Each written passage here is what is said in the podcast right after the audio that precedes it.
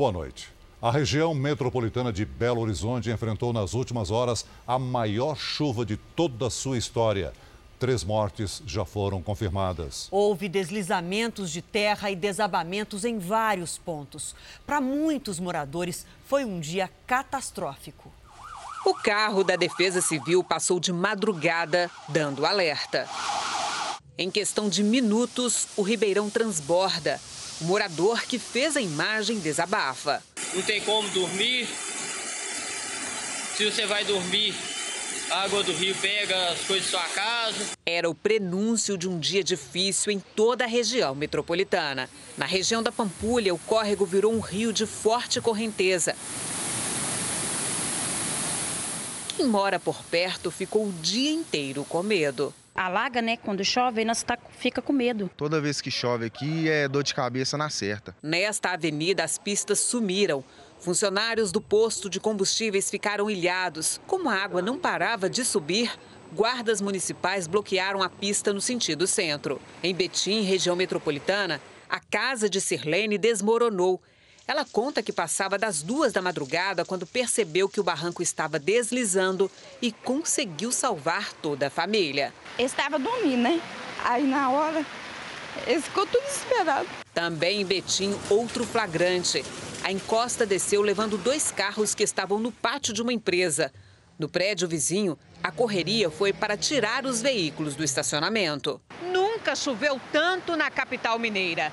Em 24 horas, o índice chegou a quase 200 milímetros. O recorde anterior era de 14 de fevereiro de 1978.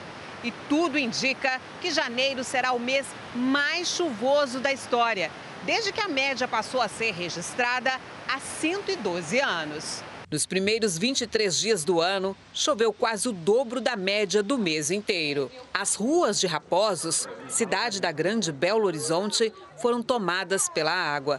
O Rio das Velhas transbordou e atingiu aproximadamente mil casas. Este casal precisou atravessar a enchente com um filho de seis meses no colo. Todo mundo tem desde madrugada, começou de madrugada aí, a gente acordou com a água lá já. O rio também corta Santa Luzia, onde deixou mais desalojados. Cerca de 30 famílias tiveram que sair de casa. É pânico, é desespero de ver isso tudo novo aí jogado aí. Isso aí é tudo coisa de suada. É um desespero que a gente vai tentando ficar forte e não consegue. Veja agora outros destaques de hoje. Casa desaba em Minas Gerais e deixa mortos e desaparecidos.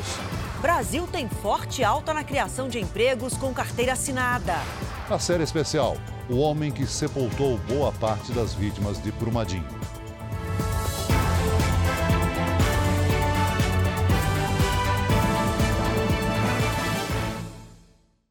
Oferecimento Agora. Investir transforma incertezas em planos. Invista com a gente.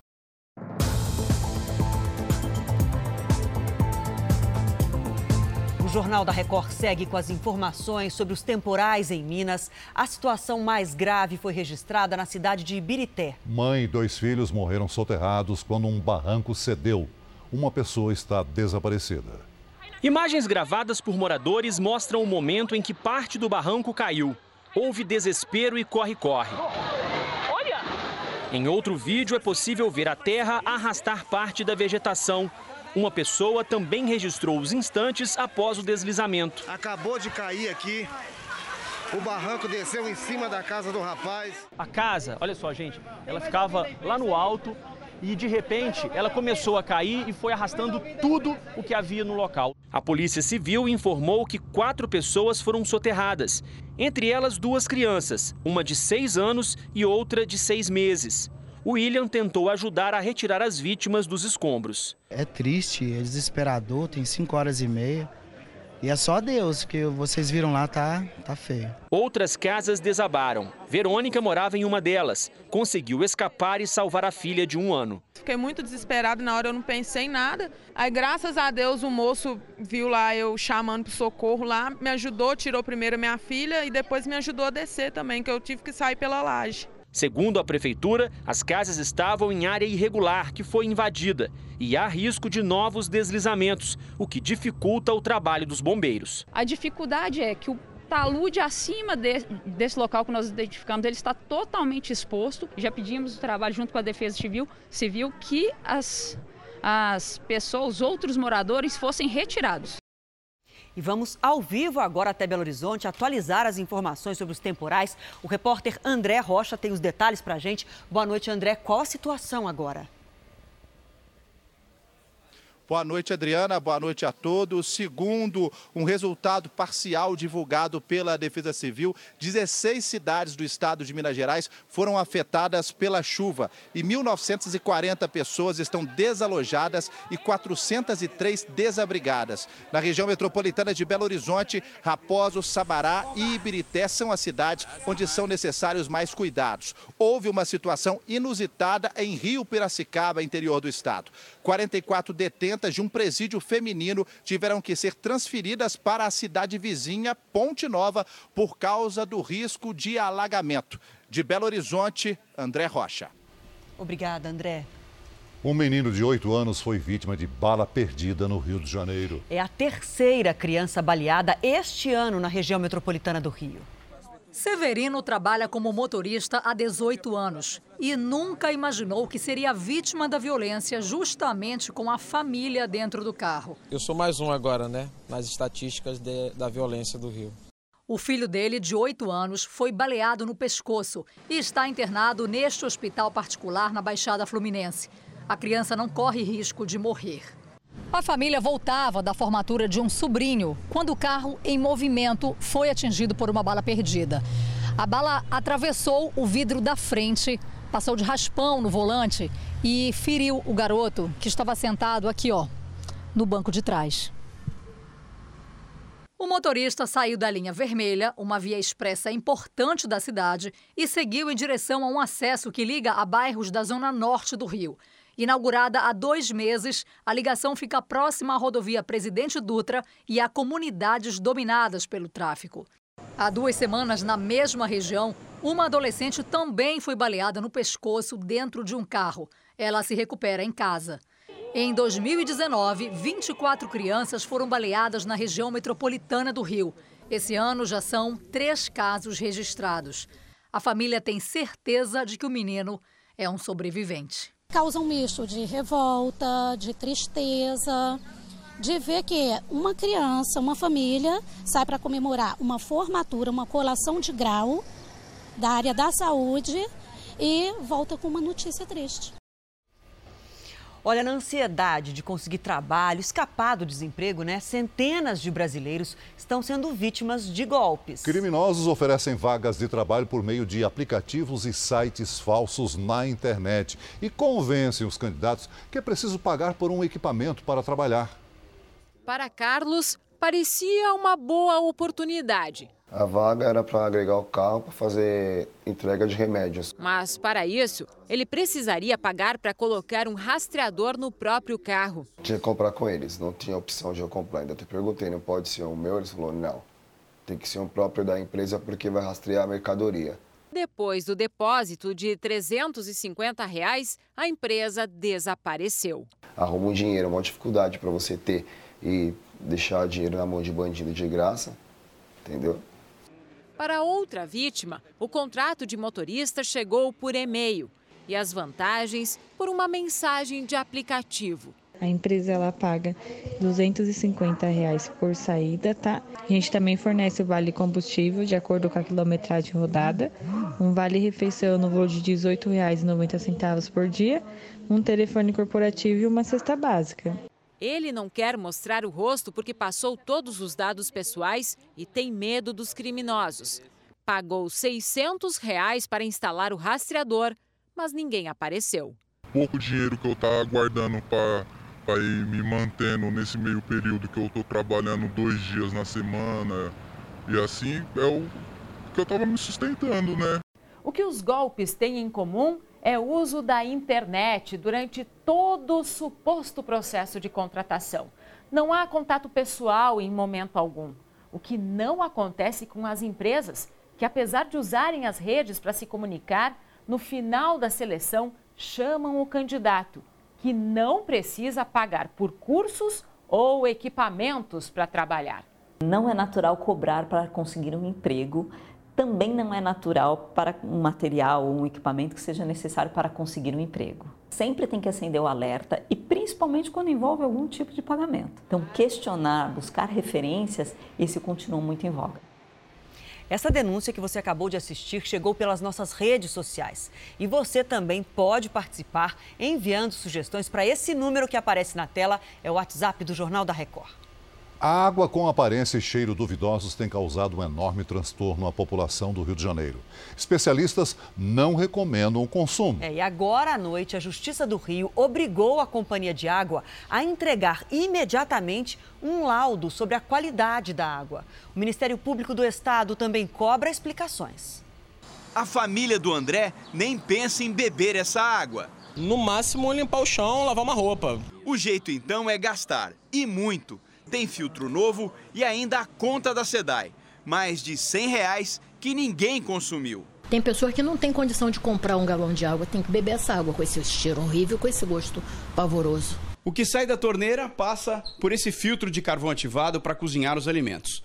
Para beber, a água mineral, que fica em garrafa estocada aqui na geladeira. E ainda tem a reserva, aqueles dois galões. A família paga, cada um deles, 13 reais mas já tem gente aqui no bairro oferecendo o mesmo produto por 30 reais. Tá sem água para vender. Ele, a gente tá aguardando, tipo assim, pede de manhã para ele entregar aqui à noite. A crise da água virou um inquérito do Ministério Público do Rio. A companhia tem três dias para se explicar à Justiça. Já a Defensoria Pública pede o ressarcimento à população. Já existe é, a necessidade de compensação coletiva é, pelo simples fato da água ter sido fornecida de forma é, é, não adequada. A empresa que desde ontem usa carvão ativado afirma que o consumo está liberado. Hoje, moradores da zona norte da capital registraram a água que ainda chega às casas. Esse engenheiro químico alerta: ninguém deve beber o que sai da torneira e nem oferecer aos animais de estimação. Segundo o especialista, é obrigatório ferver e ainda filtrar a água para evitar contaminações. Quando você ferve, você evapora essa substância que está dando odor. Fazendo isso, vai poder dar essa água para qualquer tipo de pessoa. Um homem de 26 anos matou os pais e outros quatro parentes com uma arma semiautomática na Alemanha. Dois adolescentes ficaram feridos, um deles em estado crítico. O próprio atirador ligou para a polícia e aguardou os agentes no local. As vítimas tinham entre 36 e 69 anos. O suspeito foi preso. Ele tinha licença para a prática de tiro desportivo. A polícia classificou o caso como um drama familiar e investiga a motivação do crime. A França registrou os três primeiros casos do coronavírus na Europa e um segundo caso foi confirmado nos Estados Unidos. Uma mulher de 60 anos de Chicago, no estado de Illinois, deixou o hospital e está em isolamento dentro de casa. Ela voltou de Wuhan, na China, na semana passada. Um robô trata do primeiro paciente nos Estados Unidos para evitar a contaminação no hospital. O prefeito de Nova York disse hoje que o vírus pode chegar à cidade mais cedo ou mais tarde. Por isso, medidas de segurança já estão em vigor. O JFK aqui em Nova York é um dos cinco aeroportos dos Estados Unidos que estão fazendo uma triagem com quem chega da região de Wuhan, na China. Chicago, Atlanta, São Francisco e Los Angeles também estão tirando a temperatura e fazendo perguntas a respeito da saúde desses passageiros. Em Wuhan, um pedágio se transformou em posto de controle. As autoridades decidem quem entra ou sai da cidade. Quem tem febre é encaminhado ao hospital imediatamente. Mais de 800 pessoas foram infectadas no mundo. Pelo menos 41 morreram. O presidente Bolsonaro chegou hoje à Índia para uma visita oficial de quatro dias. Ele falou da expectativa de negócios com o país asiático e disse que o Ministério da Justiça vai continuar responsável pela segurança pública. Placas de boas-vindas ao presidente foram espalhadas pelas ruas de Nova Delhi. Jair Bolsonaro é convidado de honra para as festividades do Dia da República da Índia no fim de semana. Já no hotel, recebeu um tradicional colar de boas-vindas e conversou com os jornalistas. O potencial de comércio com o Brasil é muito grande. A Índia deve se tornar em breve o país mais populoso do mundo. Compra principalmente petróleo do Brasil, disputa conosco o mercado mundial de açúcar e quer diversificar os negócios. Etanol é uma questão importante, né? Se eles, por exemplo, né, agregarem mais etanol na gasolina, o açúcar se equilibra no mundo. Aí isso é interesse nosso, é deles também. Incomodado com a repercussão de uma possível divisão do Ministério da Justiça e Segurança Pública, o presidente Jair Bolsonaro foi direto e mandou um recado incisivo para tranquilizar o ministro Sérgio Moro. Garantiu que a pasta não será dividida. A chance no momento é zero. Tá bom ou não? Tá bom, né? O presidente comentou ainda a afirmação do ministro da Economia, Paulo Guedes, sobre a criação de um imposto para bebidas alcoólicas, cigarros e produtos com açúcar, como refrigerantes e chocolates. Ô Paulo Guedes, desculpa aqui, ser meu ministro, te, te sigo 99%, mas aumento de imposto para cerveja, não. A agenda oficial começa amanhã, com um encontro com o primeiro-ministro da Índia, Narendra Modi. Vão ser assinados pelo menos 15 acordos bilaterais. Exclusivo no Domingo Espetacular. Perto de completar 10 anos da morte de Elisa Samúdio, o goleiro Bruno fala sobre o crime pela primeira vez depois de sair da cadeia. Bruno tenta voltar ao futebol, mas as portas se fecham. A reação popular barra as tentativas de contratação do goleiro, condenado pela morte de Elisa Samúdio. A criança nunca foi o problema da situação do crime a situação vai muito mais além do que você possa imaginar. Bruno diz que se fosse hoje, faria tudo diferente. Quando ela chegou para mim e falou que estava grávida, fazia tudo diferente. A mãe da modelo que cria o filho dele diz que nunca recebeu um centavo do jogador para cuidar do menino. Ela desabafa. Ele é um assassino. Um dos maiores desafios na minha vida é de um dia eu ter a oportunidade de explicar toda a situação pro Bruninho. É o que você vai ver no Domingo Espetacular, logo depois da Hora do Faro. Veja ainda hoje como os militares vão ajudar a reduzir a fila das aposentadorias do INSS. E na nossa série especial, o homem que se despediu de boa parte das vítimas de Brumadinho.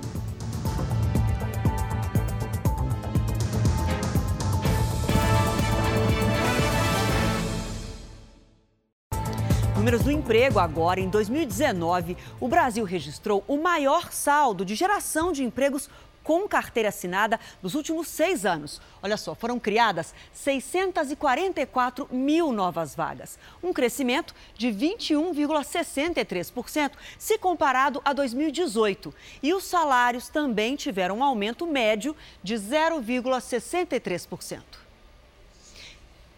No R7 você encontra uma reportagem com as 15 profissões mais promissoras para 2020. O presidente em exercício, Hamilton Mourão, assinou o decreto que permite a contratação de militares da reserva para funções no serviço público, principalmente no INSS. O decreto foi assinado e já publicado no Diário Oficial. O documento prevê que a participação dos militares da reserva será opcional. Não são todos os militares que são obrigados, não vou convocando o José, o João, o Antônio. Né? Está aberto o voluntariado. Pode parecer que ninguém queira, eles não são obrigados. O governo espera contratar até 7 mil militares para que eles possam reforçar o atendimento nas agências do INSS do país. A expectativa é que 3 mil analistas de carreira do INSS sejam realocados. Em todo o Brasil, são quase 2 milhões de processos com pedidos de benefícios em atraso. Quem for escolhido vai ganhar 30% de adicional sobre o valor que já recebe como inativo. O governo estima que o custo para acabar com a fila de pedidos no INSS será de 14 milhões e meio de reais por mês. O chamamento dos militares ainda dependerá de aprovação prévia dos Ministérios da Defesa e da Economia. Segundo o texto do decreto, o Ministério da Defesa vai examinar se esse contingente pode ser mobilizado e se a complexidade da tarefa está de acordo com os postos dos militares. Já a pasta da Economia avaliará se há necessidade das contratações e recursos disponíveis para elas. O Ministério Público Federal entrou com uma ação na Justiça para suspender os calendários do SISU, do ProUni e do FIES, devido aos erros na divulgação das notas do Enem. Por esse pedido, é preciso realizar uma auditoria nas provas de todos os candidatos. Por enquanto, as inscrições do SISU seguem até domingo. Veja a seguir a tecnologia brasileira que transforma esgoto em combustível de carro. E na nossa série especial, a história do coveiro que enterrou dezenas de vítimas da tragédia da Vale.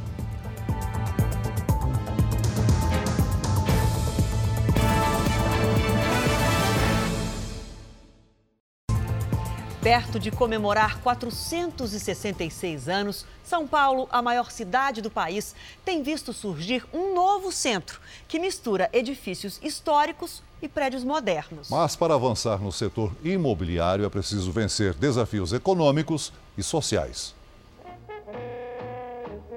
Um dia São Paulo já foi assim. Eram os tempos em que o centro era a área mais valorizada da cidade mas o crescimento e a falta de planejamento mudaram o cenário. Aqui está um abandono, tá horrível. As ruas estavam bem abandonadas, né? o centro estava bem, bem abandonado mesmo. O centro de São Paulo tem vivido uma nova fase. Investimentos públicos e particulares tentam modernizar a região e, com isso, trazer mais e mais pessoas para cá. E não só de passagem, mas para ficar de vez. Pode-se ver aí duas tendências, assim, tanto há um avanço no sentido de uma agenda de trazer é, os investimentos de novo para o centro, então, nesse sentido, atrair investidores, mas há também uma organização no sentido de viabilizar a habitação de interesse social. A Prefeitura de São Paulo afirma que o centro está entre as prioridades. O centro tem jeito, teatros, escola de dança, Praça das Artes, que poderiam ser melhor aproveitados pela população se ela pudesse vir aqui principalmente durante períodos da noite.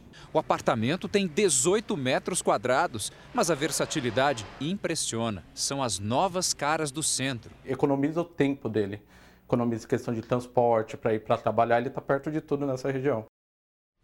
Vamos saber como é que fica o tempo no fim de semana. Como a gente mostrou na abertura do JR, hoje é o dia mais chuvoso dos últimos 90 anos em Belo Horizonte. Lidiane, boa noite para você. O que, que os mineiros podem esperar pelos próximos dias? Sem muitas mudanças, viu, Adriana? Boa noite para você, para quem nos acompanha. Na capital mineira, além do dia mais chuvoso, janeiro bateu o recorde dos últimos 17 anos. Só perde, e por enquanto, para 2003. Este ano já choveu o dobro do esperado. A umidade da região norte mantém as nuvens de chuva entre o Rio de Janeiro e Goiás. Segundo o Serviço Geológico do Brasil, rios das bacias do Muriaé e do Rio das Velhas transbordaram em cidades mineiras e do Rio de Janeiro. Outros rios destas bacias e também do Rio Doce estão em alerta para inundação nas próximas horas em Minas e no Rio também. Por isso, o alerta para deslizamentos e alagamentos continua nestas áreas e também no litoral da Bahia. De Alagoas até o Amazonas e em Mato Grosso, pancadas à tarde. Tempo firme em Roraima. O ar seco impede a formação de nuvens carregadas e por isso o tempo fica firme e seco do Rio Grande do Sul até São Paulo e em Mato Grosso do Sul, com previsão de ondas de até 2,5 metros e meio entre o estado gaúcho e Santa Catarina. Em São Paulo, a capital vai comemorar o aniversário de 466 anos com sol 28 graus. No domingo, faz 29. Um presentão para a população que quiser comemorar, não? São Paulo merece esse sol. É isso. Até segunda. Bom, bom fim, fim, de semana, semana. Adriana.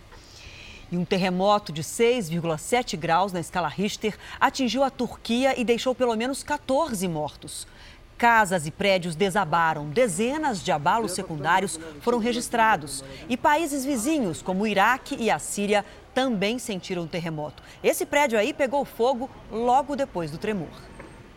Uma revolução energética está tirando do esgoto o combustível para abastecer carros. O modelo pioneiro no Brasil, desenvolvido numa estação de tratamento no interior de São Paulo, faz bem para a economia e para o meio ambiente. A cada dia, 1.500 quilômetros.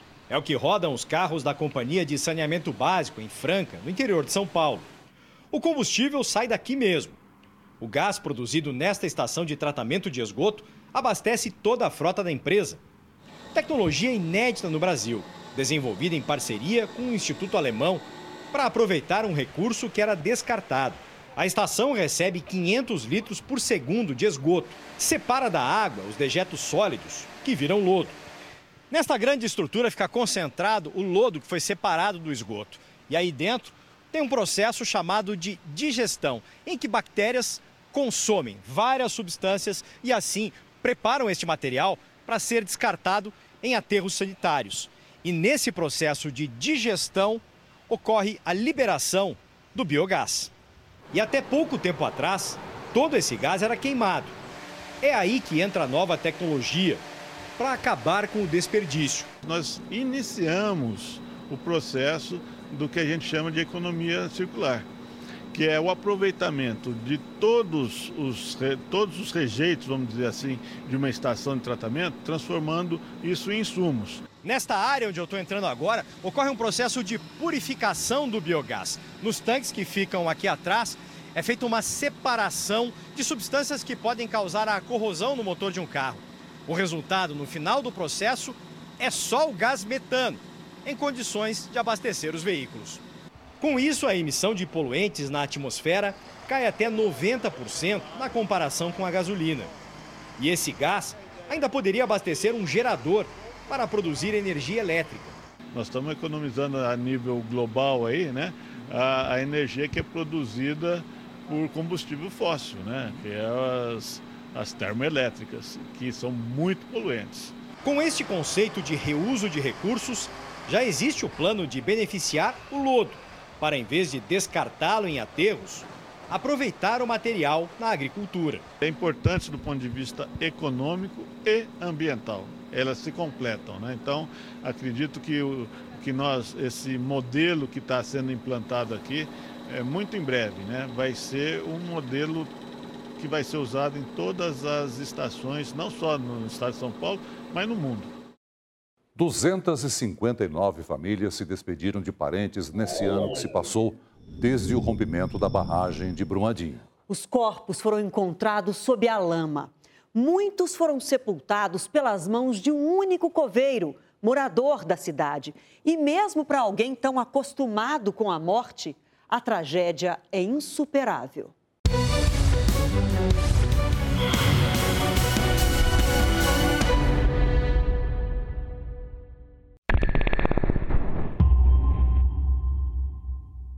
Ela tinha problema de liquefação? Não, é, tinha é que é o que o senhor mencionou fator de segurança abaixo, potencial de liquefação. Se eu falasse para o topógrafo que ele tinha potencial de liquefação, ele não ia entender que é um potencial de liquefação. Por isso que eu escrevi problema de liquefação. Se existisse problema de liquefação, era uma coisa muito grave.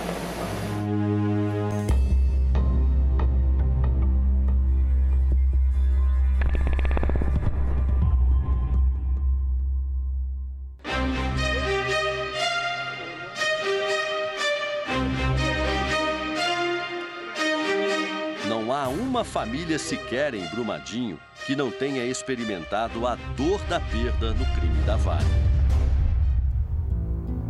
Jenner Paulo Las Casa Nelo. Meu amigo Geraldo Cleusane Coelho Mascarenhas. E nesta casa mora uma família numerosa. É o lar também do responsável por colocar um fim na história dos que se foram. Seu Antenagos de Jesus ganha a vida enterrando os mortos. A gente está fazendo aquilo que é preciso, que a própria família, tanto a minha família quanto a família do próximo ali, é, é qualquer pessoa que tem que sepultar aquilo, não é não para ficar cima da terra. Então o lugar do defunto é debaixo do chão. Ao entrar no cemitério mais antigo de Brumadinho, naquele 25 de janeiro, seu Antenagos jamais poderia imaginar que os dias seguintes seriam os mais difíceis da vida dele. Há 21 anos na profissão, coube ao experiente coveiro a dura missão de enterrar amigos e vizinhos de um longo tempo de convivência. Entre túmulos e covas, nomes conhecidos viraram números. Aqui no 301 foi enterrado Noé, e no 324 também, o Gilmar. Gaveta número 74 foi enterrado o André Luiz Almeida Santos. A 79 foi enterrado o Olavo Henrique Coelho. Nos primeiros meses depois da tragédia, três de cada dez enterros eram de vítimas da Vale. Até agora você já enterrou quantos corpos? Nessa ah, nesse cemitério aqui foi 35. Alguns túmulos ou gavetas têm duas datas. A da morte, 25 de janeiro de 2019, e a data em que o corpo foi encontrado e enterrado, 4 de fevereiro de 2019. Remover a terra para depois colocá-la de volta sobre o caixão é um trabalho que exige esforço, mas até os mais fortes por fora se fragilizam por dentro diante das quase 300 vidas que se foram. E assim, isso aí me abalou demais, psicologicamente. Porque hoje eu sinto, eu fico assim, às vezes, nervoso, dá vontade de chorar. E de noite eu não conseguia dormir direito, porque você sabia, vendo os pais, mãe deles chorando perto de mim, eu não aguentava. Tinha que chorar junto com eles também. Quase 15% dos mortos na tragédia desceram nas covas pelas mãos de antenados. Um deles foi Marcos, irmão de Paulo. Ele perdeu no mesmo dia também o cunhado, esse aqui era meu irmão, Marcos Tadeu, ele era soldador lá na Vale, trabalhava na Vale. E esse aqui é meu cunhado, técnico de segurança do trabalho, também trabalhava na Vale. Os corpos foram encontrados logo no início das buscas. O técnico em enfermagem trabalhava numa empresa terceirizada que prestava serviços para a Vale. Ele poderia ter sido a terceira vítima da família, não fosse uma troca de turno. Era meu horário de trabalho, no tanto que minhas colegas tudo morreram, entendeu? Paulo tem um laudo médico que recomenda que ele não volte a trabalhar perto da barragem que se rompeu. Eles não aceitaram, falaram que eu tinha de ir, que eu tinha de esquecer a tragédia, tinha de esquecer meu irmão. Me transferiram para longe, um lugar que eu vou gastar umas 4 horas de ida, umas 4 horas para voltar. Ele não aceitou e a empresa o ameaçou de demissão por justa causa. Paulo recorreu, mas está desde setembro sem receber. E os gastos com remédio são muitos, né? Só, ué. R$ 271,40. Quem está pagando? Eu, meu próprio bolso. Enquanto o técnico de enfermagem agoniza uma depressão e perda salarial de R$ 1.300 por mês, a Vale acumulou mais de 7 bilhões a serem repassados a acionistas, mesmo com as perdas da tragédia. Em 2015, eles ganharam 15 bilhões de dólares, essa diretoria executiva. Em 2017, 22 bilhões de dólares. Então a pergunta que se faz é: esse é o tipo de mineração que a gente quer? Em que uma diretoria executiva recebe 22 bilhões de dólares em decorrência da extração mineral e a população dessas regiões mineradas sofre. A conta não faz sentido, nem para o Paulo, nem para o seu Antenados. O dinheiro falou mais alto com toda a consciência que sabia que aquilo ia acontecer, que tinha como defender essas pessoas, por que, que não defenderam elas? O Jornal da Record termina aqui. A edição de hoje na íntegra e também a nossa versão em podcast estão no Play Plus e em todas as nossas plataformas digitais. E à meia-noite e meia tem mais Jornal da Record com Sérgio Aguiar. Fique agora com a novela Amor Sem Igual. Uma ótima noite. A gente se encontra amanhã aqui no JR. Até lá. Boa noite.